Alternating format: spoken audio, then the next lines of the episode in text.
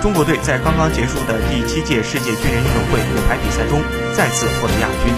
随队征战的八一女排名将、世界杯冠军袁心玥表示：“确实很想拿金牌，这次也知道最强的对手是巴西，最后结果有些遗憾。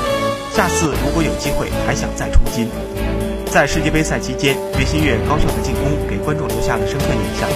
教练们也评价说，他比以前更加成熟，但他自己认为还是不够，因为有朱婷、有张常宁、有李盈莹，他们就能够支撑起极简的攻守，帮我分担牵扯对方拦网的精力。等到没有他们的时候，我自己应该怎么去打？这种能力，我觉得应该再提高一些。